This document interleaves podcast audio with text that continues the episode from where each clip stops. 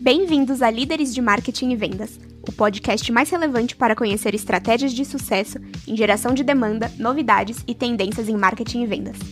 Feito para gestores visionários, como você. Olá, sejam bem-vindos ao podcast Líderes de Marketing e Vendas da Inbound Cycle. Eu sou Jalusa Lopes, diretora da Inbound Cycle no Brasil. Hoje eu estou com Máximo Enea. Máximo já passou por empresas como Google, Everest, Full Six, Women, Cloud4Y, Anzo e atualmente é head de vendas na Vitex. A Vitex é uma solução completa de digital commerce destinada a varejistas e indústrias que desejam construir uma estratégia de comércio preparada para o futuro. Além de ser uma plataforma composable e completa, ainda investe em uma equipe robusta de especialistas no cenário digital, permitindo que as empresas alcancem um time to market mais rápido, atenda seus clientes através de múltiplos canais de venda e ainda seja altamente eficiente através da capacidade de fazer diferentes testes AB. Oi, Máximo, como você está? Tudo bem, e você? Muito obrigado pelo convite. Tudo certo por aqui. Muito obrigada por participar do nosso podcast. Acho que você tem bastante história para contar. Então, você, como head de vendas na Vitex, trabalha com um produto com grande impacto nos clientes. A gente está falando de uma plataforma de e-commerce que pode representar até 70% da renda de uma empresa. Ou seja, a decisão de contratar a solução de vocês passa por uma negociação bastante complexa e muitas vezes longa. Como é que você lida com esse tipo de negociação? Quais fatores colaboram para conseguir fechar uma venda? Eu acho que tem tudo parte de uma base que às vezes a gente não conversa o suficiente, que é a preparação. Uh, quando a gente olha, por exemplo, por esportes coletivos, essas coisas, a gente entende que tem todo um treinamento, tem toda uma fase de, de crescimento, uma contínua busca de melhorias. E quando a gente fala de vendas, tem muito a ver com isso também. Uh, quão preparado você está, independente de quão grande a negociação é. Óbvio que negociações maiores, você precisa estar tá ainda mais preparado. Então, a gente foca muito na preparação do nosso time. Quando digo preparação, a gente começa com a base técnica muito aprofundada sobre VTEX e sobre e-commerce em geral, é importante que o nosso time de venda saiba lidar com conversas aprofundadas com pessoas que têm background técnico, mas também com pessoas que não têm. Então, eles precisam ter um, um, uma forma de se comunicar que seja heterogênea para poder conversar com vários tipos de interlocutores. E isso é preparação. Então, a gente, uh, na Vetex, a gente tem até certificações sobre conhecimento técnico, uh, que uh, para poder até dar um pouco mais de validação sobre esse conhecimento técnico. Um segundo ponto é, quando eu digo preparação, é tratar todas as reuniões com o mesmo nível e grau de importância. Então, se preparar para a reunião. Antes de ir para uma reunião, ter um storytelling bem preciso, é, mapear, ser paranoico, saber o que, que pode dar errado, quais são as perguntas que podem ser difíceis, quais são os interlocutores que estão do outro, do outro lado da mesa, saber quem pode ser um promotor, quem pode ser o contrário, um antagonista na sua venda, uh, saber quais palavras falar, que tipo de linguajar usar com aquele interlocutor que está do outro lado. Se é um cara técnico, saber usar certos tipos de termo, termos. Se não é um cara técnico, eu tive uma experiência uh, recentemente em Porto Alegre, eu, uh, você acaba, você tem que ser rápido de, de, de em, em se adaptar e entender que para aquela pessoa, você não pode usar termos uh, muito complexos. Uh, isso não quer dizer que ela seja menos inteligente ou mais inteligente, mas é que ela claro. é um diretor de operações. Então, ele, ele tem um certo tipo de cultura que é muito mais virada fora do digital. Então, eu preciso trazer um linguajar que ele entenda que seja uh, digerível para ele, que não seja algo que a pessoa começa a sentir, cara, aquele cara tá falando muito complexo, não sei o que ele tá falando, parece que tá me enrolando que no final passa isso. Então, isso também é preparação. Então, quando você vai para qualquer é, uma dessas calls, uh, de reuniões que seja, sempre ir o máximo preparado possível. Eu sempre digo da regra do paranoico. Então, independente de quão positivo você tá, que você vai conseguir fechar aquela venda, uh, você pode estar 90% de certeza que você vai fechar. O teu dever é fechar naquele 10% que pode dar errado.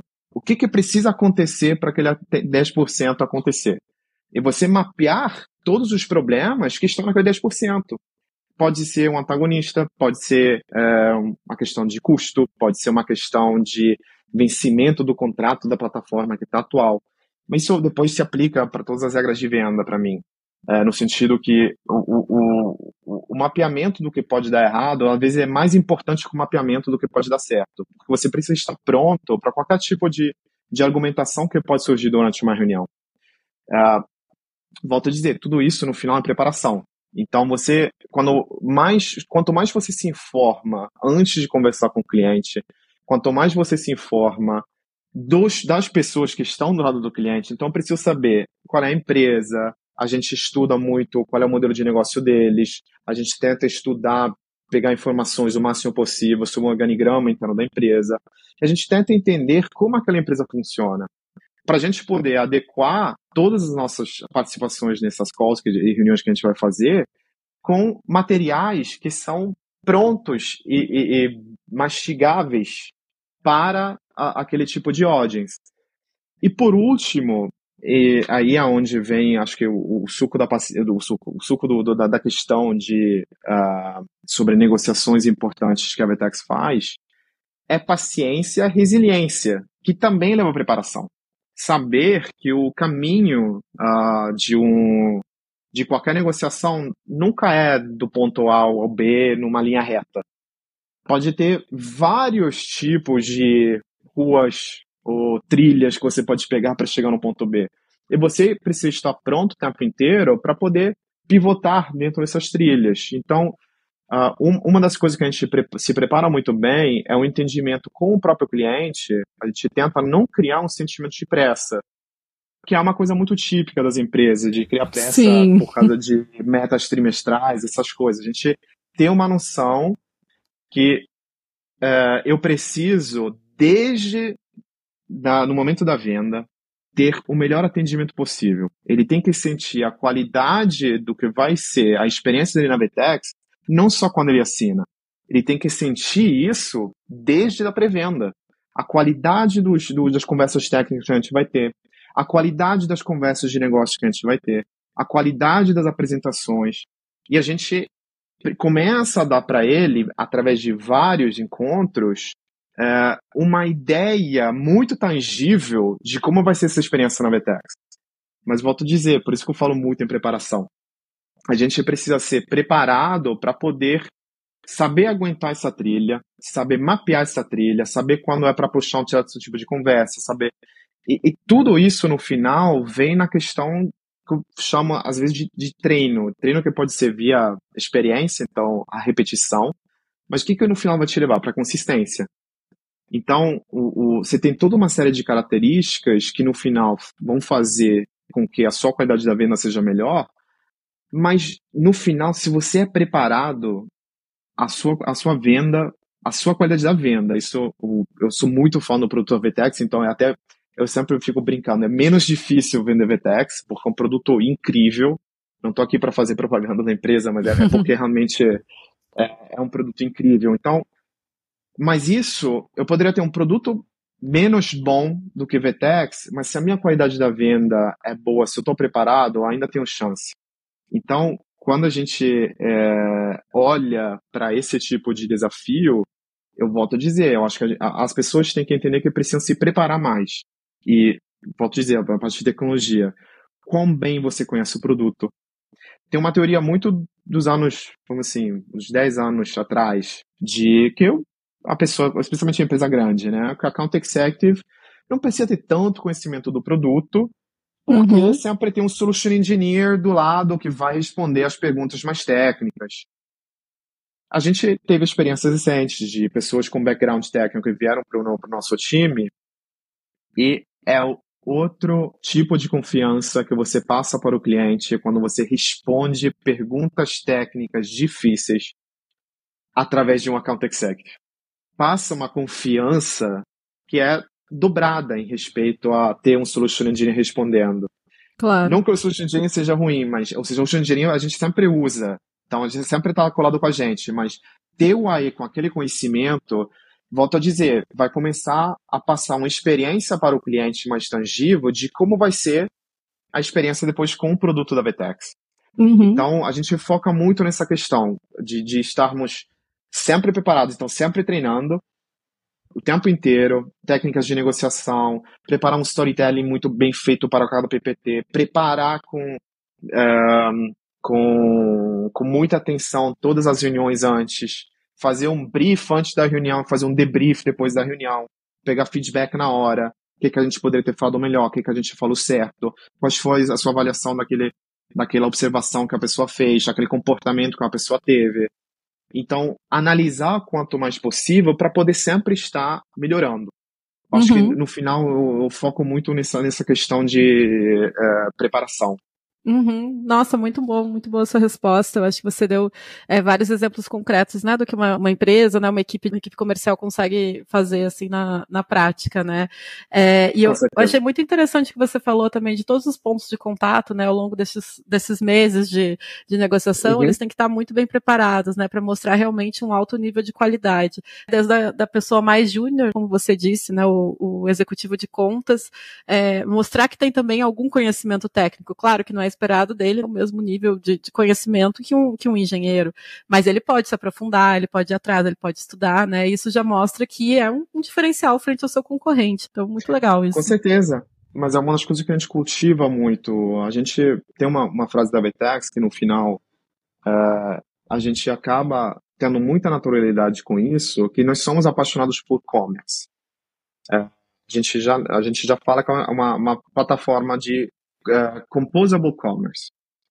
Uh, porque a gente, com a Vtex, a gente tem clientes que tem venda na loja física, venda na loja online, venda via WhatsApp. Uhum. Então, por isso que a gente uh, acaba usando mais composable commerce hoje, como definição. Uhum. E a gente tem uma paixão verdadeira por isso. Então, eu volto a dizer, é uma questão de do cliente sentir confiança antes do primeiro contato. Esse, esse acho que assim, só para complementar, acho que tem uma história bem bonita que a gente teve essa mudança que veio muito forte do CEO ano passado sobre essa questão de sermos uh, uma empresa que qualquer seja a posição, sermos empresas com mais conhecimento técnico. Uh, isso evoluiu para a gente, obviamente, ao longo desses dois anos. Esse ano a gente começou a evoluir também para o processo de sales. A gente teve um contato com um cliente que no passado não tinha fechado o VTEX, acho que era 2018 ou 2019, e uma das coisas que eu gostei muito de que ele, que ele falou para mim, falando sobre a atuação da Account Executive que estava liderando essa negociação, foi que ele sentiu uma diferença. Ele falou: a Vetex é outra empresa. A Vetex, com a qualidade de venda, vocês são uma empresa mais madura. Vocês são uma empresa que não tem aquela puxada de venda, de pressão, de fechamento, desconto. Eu falei dois meses com vocês aprofundamento técnico, por que, que a VTEX é a melhor solução para mim. Depois nós fomos para preço. Na verdade, quando estava conversando com ele, a gente ainda não tinha ido uhum. para preço. Eu falei, eu tô apaixonado pela VTEX e nem sei o preço ainda.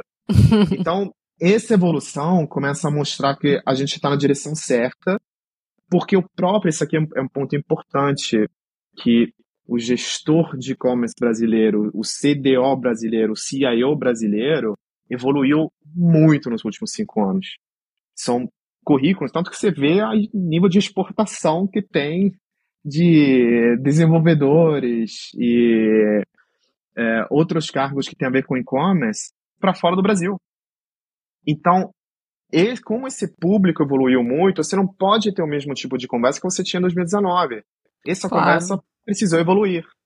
E hoje, no final, é o que eles esperam, não ter mais conversas rasas, eles querem ter conversas aprofundadas querem ter conversas que eles sintam uma diferença.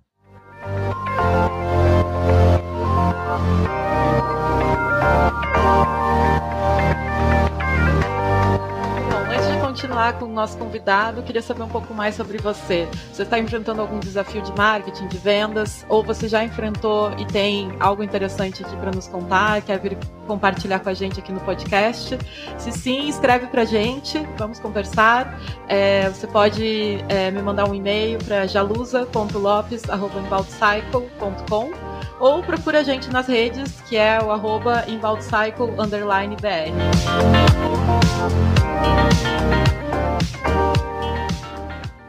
Bom, é, Máximo, aproveitando um pouquinho mais aí dos seus conhecimentos na parte de vendas, né? É, você pode nos contar também algum caso que você achou que tinha perdido a venda e conseguiu recuperar? Uhum. O que, que você fez aí para ganhar? O que, que você tem para compartilhar com a gente? Dicas?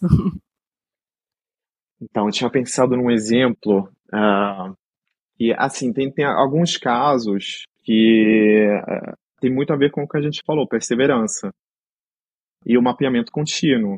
Uh, uma das coisas que eu talvez errava mais no início da minha carreira era não era tanto a questão de pegar ou não, isso aqui faz parte de qualquer pessoa que faz carreira em vendas, acaba tendo isso, mas é, de não saber interpretar direito o ghosting, quando a pessoa para de falar contigo.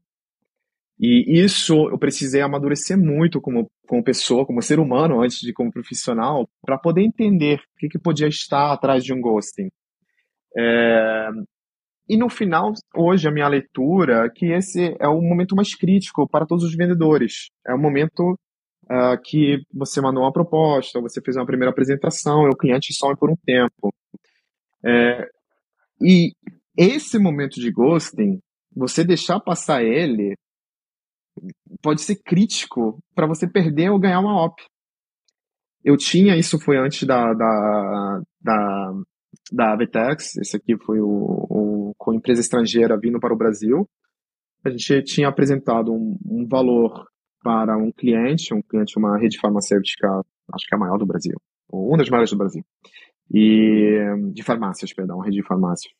E eles, uh, a gente tinha apresentado um preço, na época, o preço, como era um, uma, um software estrangeiro, tinha um valor em dólar, então tinha toda uma série de complexidades. E a gente apresentou e depois foi silêncio rádio por semanas. E eu não sabia o que estava acontecendo. E eu comecei a ver que as pessoas não me respondiam. Então eu acabei criando uma técnica para poder chegar nessas pessoas através de outras pessoas, através uhum. de empresas parceiras minhas, que no caso na época era, a Fortinet, para saber por que, que ele não estava me respondendo. Aí a resposta que veio para mim foi massa. Eles viram o valor, eles estão lá fazendo as contas, para eles talvez seja melhor fazer uma solução in-house do que usar a, a, a, sua plataforma. Se eu não tivesse tido essa informação, eu não teria tido a chance de poder voltar para o cliente e falar, olha, a gente estudou melhor o seu caso, eu expliquei melhor para os Estados Unidos, é, consegui um desconto e o valor, aí consigo reduzir para isso aqui. Uhum. Aí o, o gerente de TI dessa empresa, na hora, falou, por esse valor eu fecho. É uma interpretação do ghosting. Sim. No final. É, é saber chegar naquelas pessoas sem ser inconveniente, né? Porque às vezes a gente também tem que entender que o ghosting tem outros motivos. É, pode ser que a pessoa está priorizando outras coisas. É, uhum. dependendo da solução, do que, que você vende, a gente tem um momento de compra para tudo, né? A gente até como pessoa física, se você claro. tentar vender vender, sei lá, uma feijoada para mim 5 da tarde, a probabilidade de eu comprar é muito baixa. Uhum. Se vender lá às 11h30, a probabilidade aumenta. então, às vezes, quando você. Eu sei que é uma simplificação muito grande, mas você precisa também entender o timing de quando começar e continuar certas, certas conversas. Isso vai te ajudar na interpretação do ghosting. Mas eu acho que assim, esse, essa parte aqui é a parte mais difícil de conseguir refinar. Uhum. Porque é, isso eu digo também com o meu time, que de vez em quando, as pessoas, as pessoas novas que não vêm de vendas, a primeira vez que eles tomam ghosting, elas ficam assim, ofendidas, elas não sabem como reagir. Mas é. as pessoas não estão me respondendo. Eu falei, cara, é welcome to sales. Faz parte. e você precisa ter uma maturidade emocional para saber lidar com aquilo, para saber ler da forma correta, sem sentiu, cara, o cara foi tão simpático na, na call, por que, que agora não tá me respondendo? Uhum. Talvez ele tá com uma crise ali dentro, talvez não bateu a meta de venda que ele tem e tá precisando focar em outra coisa, ele não tá pensando claro. no seu software agora. É. E saber ler. Uh, eu sempre digo que assim, uh, a melhor forma de vender é o cliente sentir que é teu parceiro, que você é parceiro dele. Uhum. Então, sempre sentir que você é um apoio e não um peso. E essa é uma linha muito tênue de você conseguir ter esse comportamento. E no final, não, isso não vai resolver o ghosting, o ghosting vai acontecer, mas vai te ajudar a saber interpretar o ghosting de forma melhor. É, e às vezes, como você falou, né, um ghosting agora não quer dizer que é um ghosting para sempre, né? Então, às vezes, às vezes você tá realmente num, num momento que não, não é ideal para aquele cliente, você vai ter que saber entender isso. É, porque cada cliente é um mundo, né? Cada empresa tem seu próprio mundo, suas próprias regras. Você até pode ter um comportamento mais ou menos geral de cada indústria, mas mesmo assim tem que saber interpretar aquele cliente. Correto, exatamente. Bom, agora eu queria falar um pouquinho das, das suas outras experiências. Você também é, já foi investidor e mentor de startup. É, muito diferente do, do, trabalho, eu imagino, hoje em dia com a, com a Vitex. É, você pode nos contar um pouco como é que foi essa experiência? Não, claro, é até uma história que talvez tenha até um laço com o que eu falei no início, de preparação, que eu esqueci de mencionar um ponto, que é a questão que eu, eu gasto minimamente 20, 25% do meu tempo diariamente criando conexões, seja elas internas, seja elas externas. Então, eu tô, não é uma questão de. Eu não gosto muito da palavra networking, porque networking parece uma coisa muito burocrática. É. Mas é conexões, almoçar todo dia com pessoas diferentes da própria empresa, conseguir conhecer aquela pessoa melhor, aquela pessoa me conhecer. Porque no momento que você vai precisar se aproximar dessas pessoas por qualquer motivo, as pessoas vão conseguir te receber melhor. E eu tento fazer isso, vou te dizer, 20 a 25% do meu tempo, mesmo com coisas que não fazem parte do meu dia a dia, o que não seria uma obrigação. Então eu tento, pelo menos agora na Vetex é um pouco mais complicado, mas tento almoçar é, pelo menos três dos cinco dias profissionais com pessoas que não são da Vetex só, que pode ser um parceiro, pode ser um, parceiro de uma agência, um parceiro de meio de pagamento, ou pessoas com quem eu trabalhei, que agora estão fazendo outra coisa, uh, ah, para poder manter essa rede. Aí, para vir para sua, sua pergunta, uma das coisas que eu sempre fiz foi querer falar com meus concorrentes. Querer ter, conseguir, quanto menos, criar uma forma de conhecer de forma humana meus concorrentes. Na época eu trabalhava na Car4Y, que era uma solução de Wi-Fi, e eu vi, fui impactado no Instagram por uma propaganda da Beacon, que é, é, é uma startup de Joinville, que fazia uma parecida, uma solução parecida com a Y, mas para SMB. E eu pedi para ele encont encontrar eles, né? ainda lembro, foi no Starbucks da Rado Globo. E como eu tinha tido experiência anterior na Wiman, onde eu estava tentando fazer o que eles fizeram, eles estavam tentando fazer também, que era a solução de Wi-Fi para SMB. E eles estavam me contando as, as iniciativas que eles estavam tentando tomar, e eu estava reconhecendo um monte de erro. Eu falei, cara, não dá o que você está fazendo eu já fiz, não, não, não vai funcionar.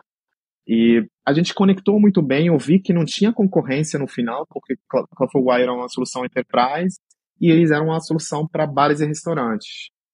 E eles me ofereceram, foi um convite deles, uh, ah, para virar investidor e mentor. E o, o mentoring meu foi muito baseado nessa experiência prévia que eu tive e acabou sendo um mentoring uh, do como não errar. Essencialmente. Não, o que fazer de positivo? Era muito mais usar minha própria experiência de aonde eu errei para poder falar para eles, cara, não faça isso, não faça isso, eu já, fiz. Então, acabei ajudando eles a encurtar caminhos. E um, o meu me ajudou muito até para poder aguentar. Foi, é, foi um pouco antes da pandemia, mas é uma forma também de eu ter uma distração. Fazer uma call com o Lucas, que eu CEO uma vez por mês. É, e quando eu saí do eu saí do mundo do Wi-Fi, eu comecei a ter conversas com ele de falar, cara, eu acho que esse Wi-Fi vai funcionar. Eu acho que, porra, não sei, eu não tô convencido. E na, na mesma hora, eles já tinham criado para potencializar o Wi-Fi deles um bot de conversa para o restaurante, né, poder conversar via WhatsApp, SMS com os clientes que se cadastravam, né? E por algum motivo, não sei qual, eles foram das três empresas escolhidas pela Meta como os primeiros três beta testers da, das APIs oficiais do WhatsApp. Olha. E, e na hora, eu lembro dessa conversa com o Lucas, eu falei, Lucas, pivota. Faz o pivô agora. Vamos, foca nisso. E ele, ele tinha muito carinho pelo Wi-Fi, porque ele é, ele é um excelente desenvolvedor, um menino incrível, os três meninos são incríveis. E no final ele, ele tava muito.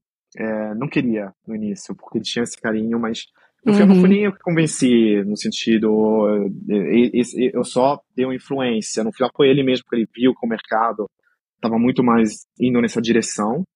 E eles começaram a crescer com bot de WhatsApp e uma empresa, a CRM Bônus, estava procurando uma solução que pudesse agregar ao portfólio deles com essa questão de mensageria via WhatsApp automatizada e foi um casamento perfeito. Eles se encaixaram assim, estão voando agora, os dois juntos. Uhum. É, e eu fiz meu primeiro exit, que era um dos meus sonhos quando eu tinha minha própria startup, era fazer um exit, é, conseguir uhum. vender. E, mas eu, continuo muito em contato com eles, são conversas que para mim inspiram o tempo inteiro uh, acabam te tirando um pouco fora do teu dia a dia para poder também pensar um pouco fora da caixa, né? Claro. Inclusive tem, inclusive tem algum, algum jantar, acho que é semana que vem, e em comemoração, né, essa venda e é do, do, de um dos fundos que estava tava dentro do, da Beacon também. E o Lucas, que o CEO me falou, você pode ser meu plus one para o evento? Eu falei, pô, com o maior prazer. então a gente continua com esse relacionamento. Ai, que história legal. E me diz uma coisa, Máximo, você, bom, hoje na Vetex você tem né, experiência vendendo para uma marca que as pessoas conhecem muito bem, mas você também já teve experiência vendendo né, para marcas que não são tão conhecidas, né? Me diz como que é possível vender quando as pessoas não, não conhecem tanto a marca? Que recomendações que você tem para nos contar? É que, assim, quando você qualquer processo de venda, 50% do trabalho, do esforço é branding. Convencer o cliente do outro lado que a tua marca é confiável, que é uma empresa grande, que serve para ele, é, que é, até coisas básicas, às vezes, que a empresa existe. e especialmente quando você pensa em empresas menores, né? Você precisa passar por eles uma confiabilidade de estrutura para poder garantir um certo tipo de entrega, independente do serviço que você está vendendo. No caso da VTEX, esse 50% e 90% dos casos está feito, porque a gente hoje tem um market share muito bom, temos cases no Brasil inteiro, temos cases na maioria dos segmentos, temos cases eh, de empresa gigantesca, empresa média, empresa pequena.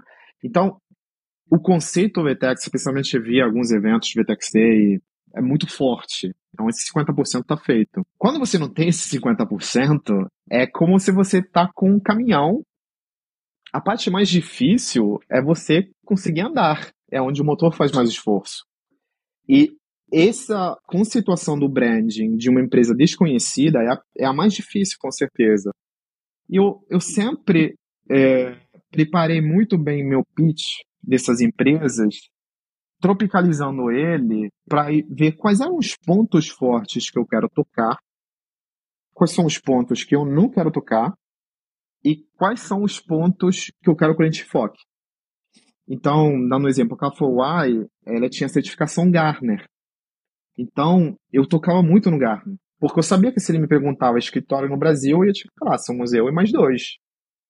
E então, na questão da Gartner, o, o fortalecia muito o pitch de venda, porque a Gartner é uma, é uma, instituição muito reconhecida para o tipo de cliente enterprise que eu vendia, era uma referência, mas mesmo assim, mesmo você tendo Gartner, você precisa ter, é, é, é o que eu falei, no, no caso da Cloudflare, eu, eu, como eu tinha poucas pessoas no Brasil, e todos os meus técnicos é, engenheiros de suporte não eram lusófonos, acabei tendo que aprender o máximo possível sobre a plataforma e no final era para mim um dos melhores nesse sentido.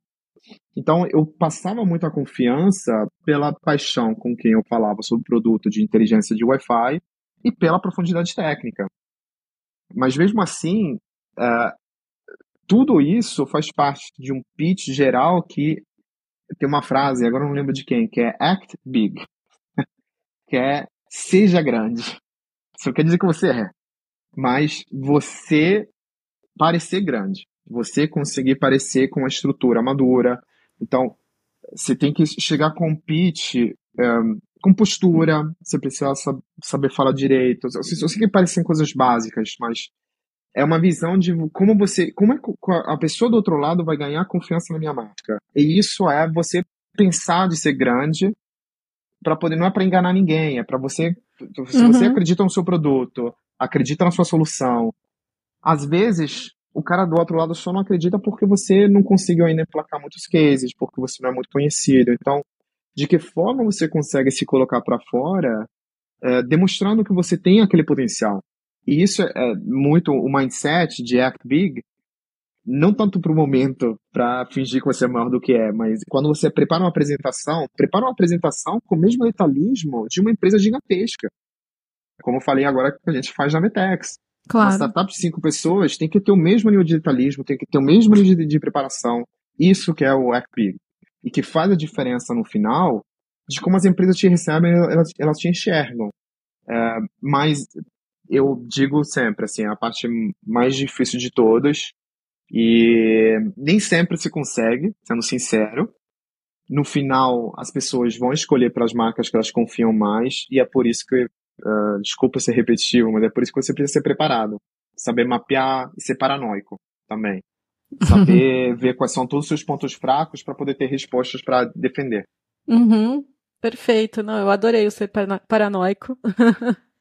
Não, Acho é. perfeito esse conceito, porque é isso, né? Um copia e cola, basicamente, de todas as propostas não, não vai funcionar, o processo não não, igual assim para todos não vai funcionar, é muita preparação mesmo para você conseguir ter sucesso e, e, se diferenciar mesmo, né, no mercado.